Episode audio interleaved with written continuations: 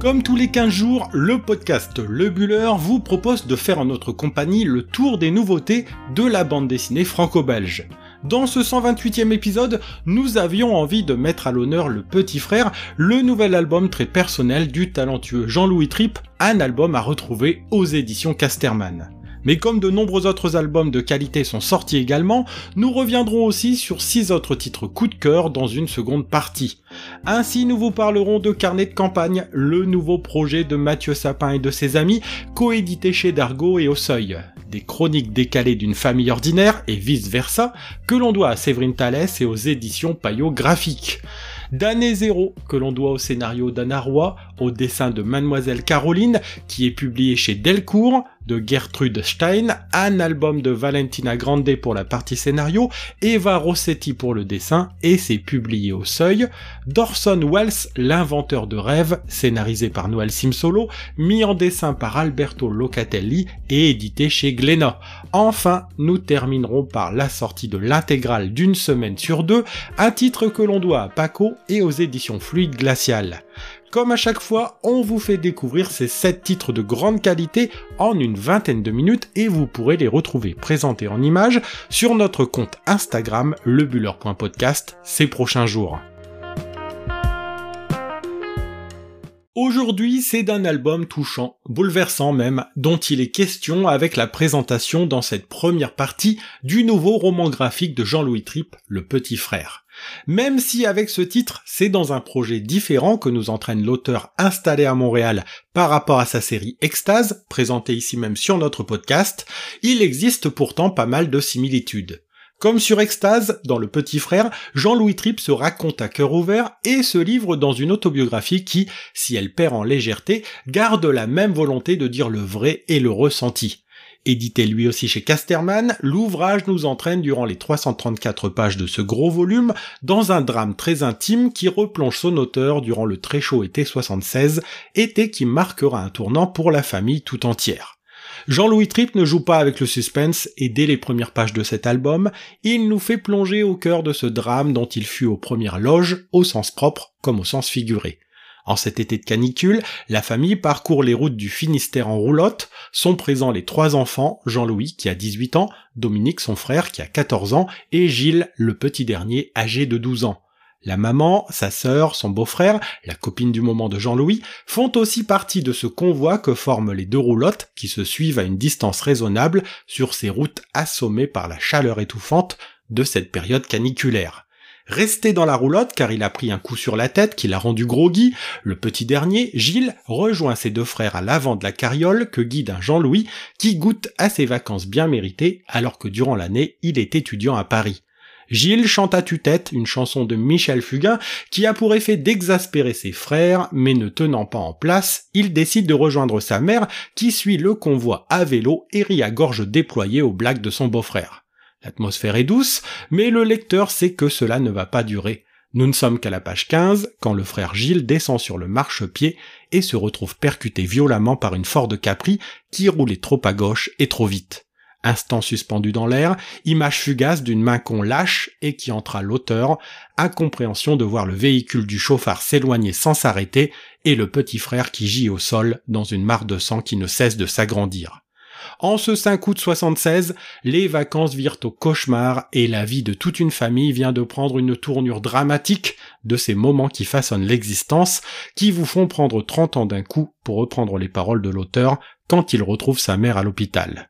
L'hôpital, ce lieu où l'on prend aucune précaution pour annoncer à une maman qu'elle a perdu un fils, à Jean-Louis qu'il a perdu un frère, à toute une famille qu'elle entre dans le chaos. D'autant qu'il faut aussi annoncer la nouvelle au père, lui qui est en vacances en Espagne avec sa nouvelle femme, lui qu'on essaye de ménager à distance, mais qui en arrivant à Morlaix sait déjà quelle terrible nouvelle l'attend. Le temps ne s'arrête pas pour autant, au milieu des vacanciers qui profitent de cet été ensoleillé, il faut rapatrier le corps dans la maison du parrain Riri, du côté de Montauban, maison où un tas de couronnes mortuaires attend déjà l'arrivée du corps du jeune homme.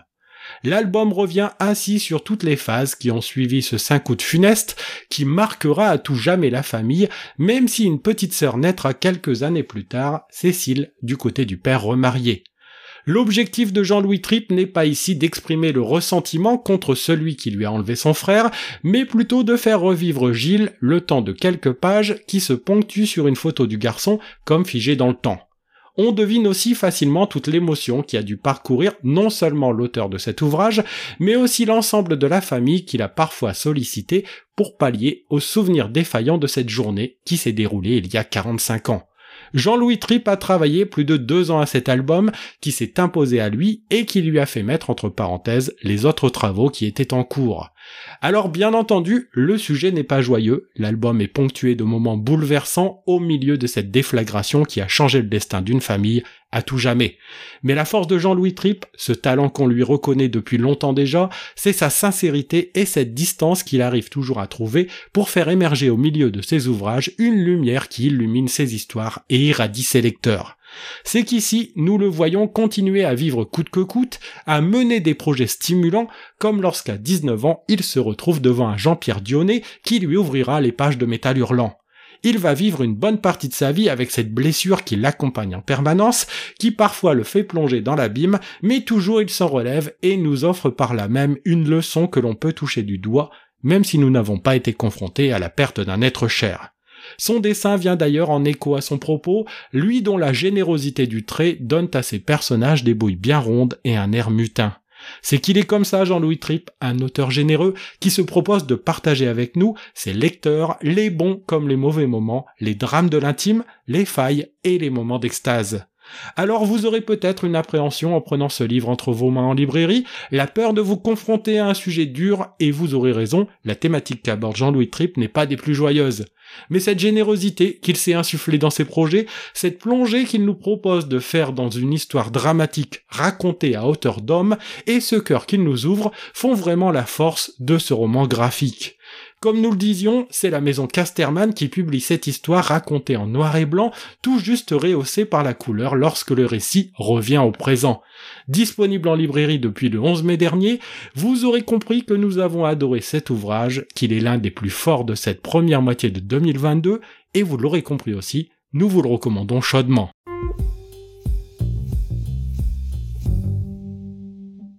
Dans cette seconde partie du podcast, nous allons revenir sur les six albums coup de cœur qui ont retenu notre attention cette quinzaine.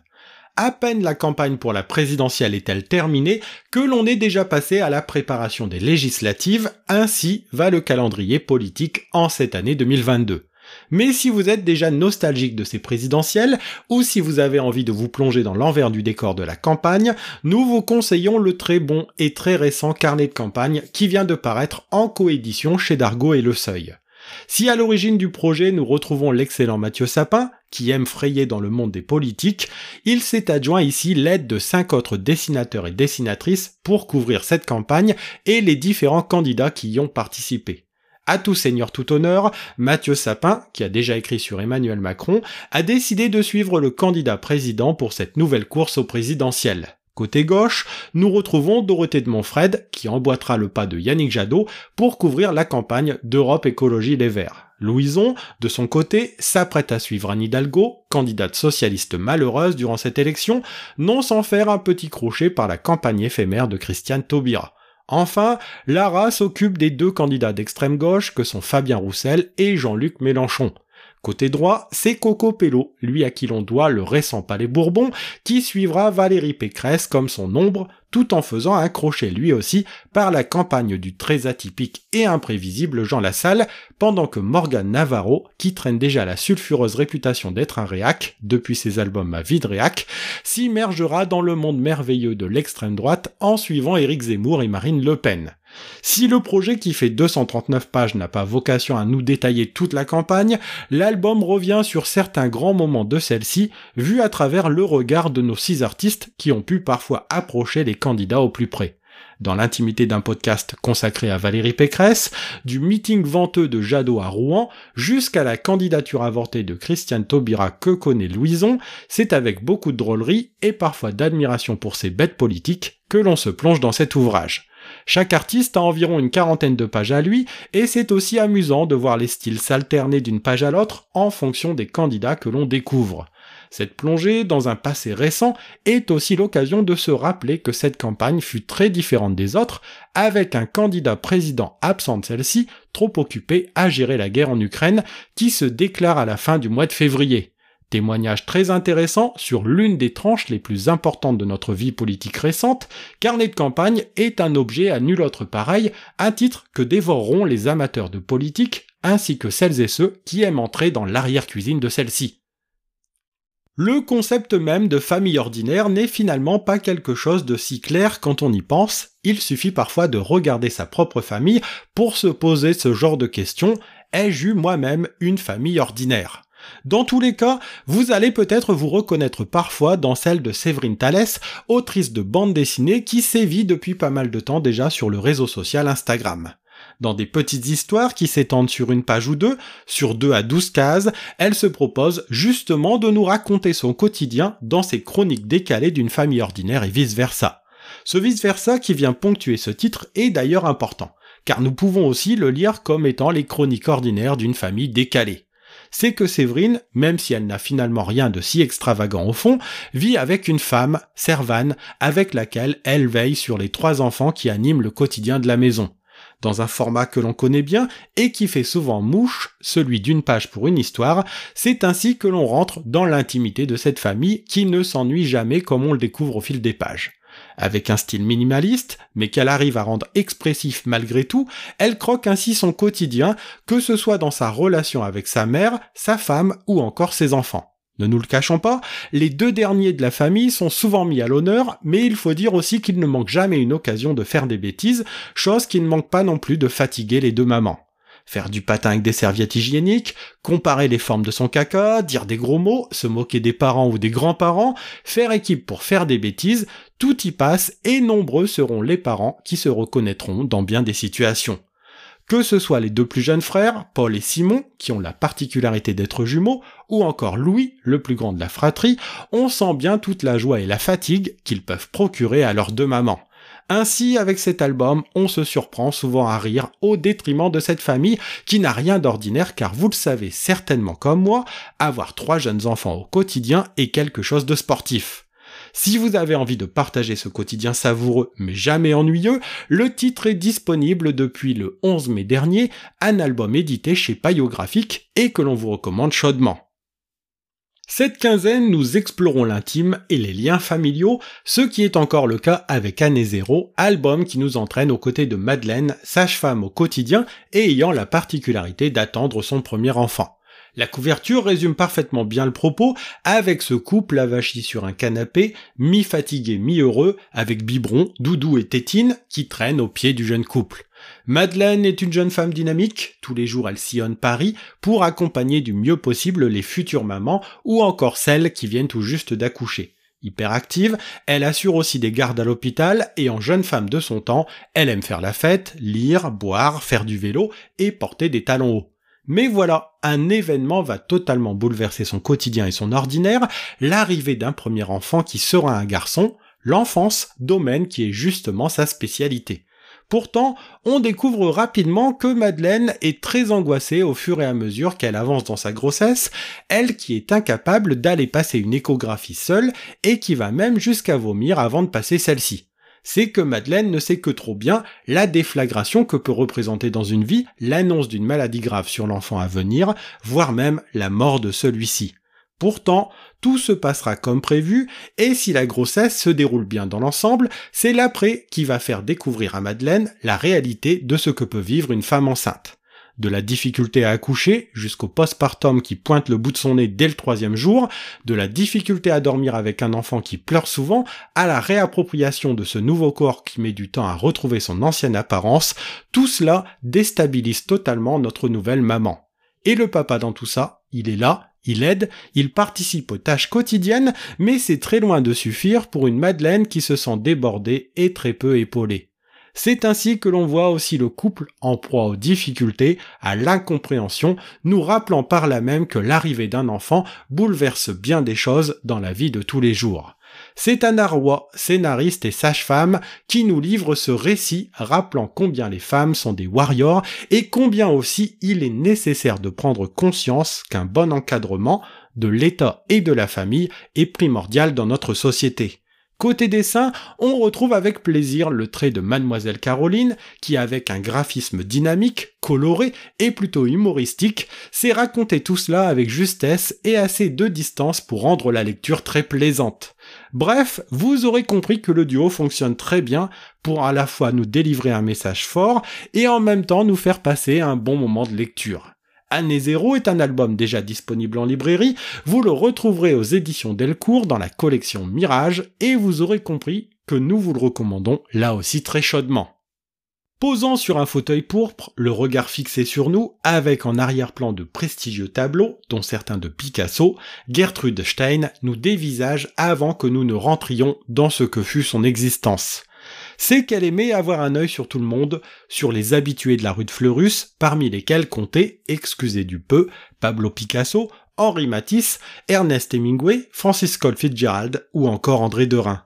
C'est que Gertrude Stein, même si elle n'a pas eu la même postérité que les artistes cités précédemment, aura eu une importance considérable dans l'art du XXe siècle et l'émergence de certains des plus grands peintres dont elle aura su voir le talent avant tout le monde américaine exilée en France avec son frère, c'est un duo d'autrices italiennes qui fait revivre le temps de cette lecture, celle dont il est rendu ici un bel hommage dans un album au format moyen édité au seuil. Valentina Grande au scénario s'amuse à nous raconter cette femme à travers les yeux et les mots de deux personnages, un journaliste et un peintre, qui racontent leur Gertrude à travers plusieurs anecdotes significatives. Pas question de faire une biographie de la naissance jusqu'à sa mort, mais plutôt de dessiner à travers quelques esquisses de son existence un tableau subjectif et incomplet, mais très parlant de celle qui était juive, d'origine allemande et homosexuelle dans un siècle tourmenté. L'album est surtout l'occasion de nous raconter l'effervescence qu'il pouvait y avoir autour de cette forte personnalité qui était capable de faire et de défaire les réputations et les cotes de certains peintres en achetant ou non leurs tableaux. Aussi, chaque artiste avait chez elle ses habitudes, et il n'était pas rare d'y croiser certains des plus grands noms dans le salon où tous se réunissaient, ou encore dans la cuisine autour d'un bon petit plat. Pour la partie graphique, c'est Eva Rossetti qui fait revivre cette grande dame tout au long des 121 pages de cet ouvrage avec un dessin expressif qui invite l'œil du lecteur à la flânerie. L'album revient aussi sur la véritable ambition de Gertrude Stein de se faire connaître avec sa plume et sur son amour pour Aristoclas, amour qui s'épanouira dans une nécessaire discrétion durant ces années-là. Vous aurez compris qu'à travers Gertrude Stein et la génération perdue, nous avons là le témoignage d'une époque, d'une société et d'un personnage hors du commun, et rien que pour cela, ce très bon album vaut le détour. Voici un nouveau venu dans la superbe collection 9,5 des éditions Glénat que dirige Noël Simsolo, que l'on retrouve ici au scénario. Pour celles et ceux qui ne connaissent pas encore cette collection, elle est consacrée aux grands noms du cinéma, qu'ils soient français ou étrangers. François Truffaut, Patrick Devers, Alfred Hitchcock ou encore Jane Mansfield, dont un épisode lui était en partie consacré, voilà quelques-uns des noms que l'on retrouve déjà dans cette collection au format moyen, dont le nouveau venu vient d'arriver en librairie. C'est Orson Welles, le dernier arrivé dans cette collection, et ce n'est pas le moindre des réalisateurs et des acteurs du siècle dernier, en témoigne la longue liste de films qu'il a réalisés, dans lesquels il a joué, ou les doublages qu'il a effectués, liste à retrouver en fin d'ouvrage. C'est Corson Welles, à l'image de sa physionomie en fin de carrière, était un boulimique de cinéma et un travailleur acharné et l'album nous permet de mieux comprendre cet acharnement au travail. D'ailleurs, le scénario de Sim Solo procède par petites touches et ne s'embarrasse pas vraiment de la chronologie pour mieux nous dépeindre un Wells foisonnant de projets dont le cerveau ne s'arrêtait jamais. L'une des premières scènes de l'ouvrage fait naître la légende autour de cet artiste de génie. Derrière le micro de la CBS, il donne tellement d'intensité à sa lecture de la guerre des mondes qu'il en fait frissonner et paniquer le public américain qui croit à une véritable invasion extraterrestre. Mais l'on comprend assez vite que si le réalisateur a tant couru après les projets, c'est parce qu'il courait surtout après l'argent que cela pouvait lui rapporter. Toute sa vie, Orson Welles a fait l'acteur pour pouvoir ensuite subventionner ses autres films. Toute sa vie, il n'aura eu de cesse d'utiliser une énergie folle pour pouvoir réaliser les films qu'il souhaitait. Ainsi, il nous a légué de nombreux chefs-d'œuvre, parmi lesquels Citizen Kane, qui fut pourtant l'un de ses premiers films, mais aussi un Don Quichotte inachevé qui lui tenait tant à cœur, ou encore Othello, lui le grand amateur de Shakespeare. Pour la partie graphique, c'est Alberto Locatelli qui fait revivre ce monstre du cinéma sur les 160 pages de ce titre où son découpage rythmé, son dessin très cinématographique et la gestion de l'avancée dans le temps de son personnage rend hommage au réalisateur. L'album, à l'image de la couverture, se veut très coloré sur certains passages, flattant par là même l'œil du lecteur qui prend plaisir à découvrir ou redécouvrir Orson Welles dans cette lecture. Orson Welles, l'inventeur de rêves, titre de ce nouveau venu dans la collection 9,5, est sorti en librairie le 4 mai dernier et vous aurez compris que nous vous le recommandons chaudement là aussi.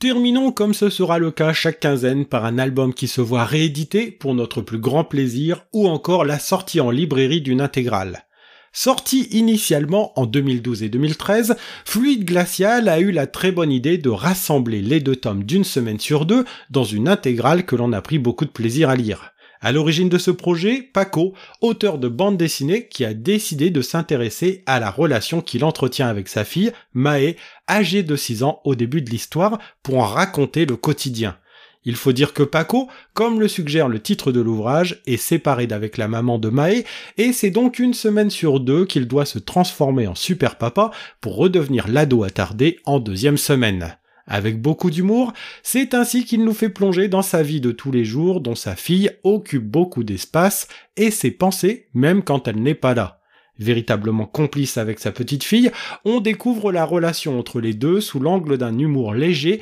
qui sied à merveille à cette histoire très intime où l'auteur se raconte sans forcément chercher à se mettre à son avantage que ce soit le rituel du coucher, comme par exemple faire comprendre à sa fille qu'elle ne peut pas dormir avec lui toutes les nuits, la préparation pour l'emmener à l'école, les jeux du quotidien, tout y passe et on s'amuse beaucoup à regarder cette jolie demoiselle blonde faire parfois tourner en bourrique son papa. Bien entendu, il y a beaucoup de tendresse dans ce titre. Paco avait d'ailleurs déjà consacré deux albums à la relation qu'il entretient avec sa fille chez Marabule en 2009. La deuxième partie d'une semaine sur deux est aussi un peu plus centrée sur sa vie d'adulte quand sa petite fille n'est pas avec lui. On le voit ainsi défier ses copains comme un ado qu'il est encore un peu. On rentre aussi dans sa relation naissante avec Margot Motin, elle qui préface cette intégrale, ou encore nous raconter sa passion pour les appareils de la marque Apple et son créateur Steve Jobs. Son dessin sert d'ailleurs parfaitement bien le propos, il s'affranchit complètement de la case, représente souvent les personnages en pied et accentue bien les situations pour déclencher, sinon le rire, de nombreux sourires chez le lecteur. C'est cette simplicité qui avait d'ailleurs plu aux origines du projet sur son blog, et il faut croire que dix ans plus tard, les aventures de Paco et de sa fille Mae n'ont pas pris une ride, bien que la petite ait aujourd'hui 18 ans dans la vraie vie. Si vous ne connaissez pas encore, et si vous aimez ce genre d'album qui fait plonger le lecteur avec humour dans des chroniques du quotidien, alors assurément, vous allez aimer ce une semaine sur deux que l'on vous recommande là aussi. Ainsi se termine ce 128e épisode consacré en grande partie à l'album Le Petit Frère, épisode que l'on vous remercie d'avoir suivi avec intérêt jusqu'au bout. Si vous voulez prolonger le plaisir de nous suivre, rendez-vous sur notre compte Instagram lebuller.podcast pour y laisser vos réactions et vos commentaires et découvrir en images tous nos coups de cœur de cette quinzaine. Faites-nous connaître aussi autour de vous en parlant de nous, non seulement dans la vie réelle, mais aussi sur les réseaux sociaux et en partageant cet épisode. N'hésitez pas non plus à vous abonner à notre podcast, c'est gratuit et c'est disponible sur toutes les plateformes d'Apple Podcast à Spotify en passant par YouTube. Rendez-vous le 6 juin prochain pour découvrir notre compagnie, nos futurs coups de cœur parmi les sorties en bande dessinée dans le 129e épisode de votre podcast Le Buller.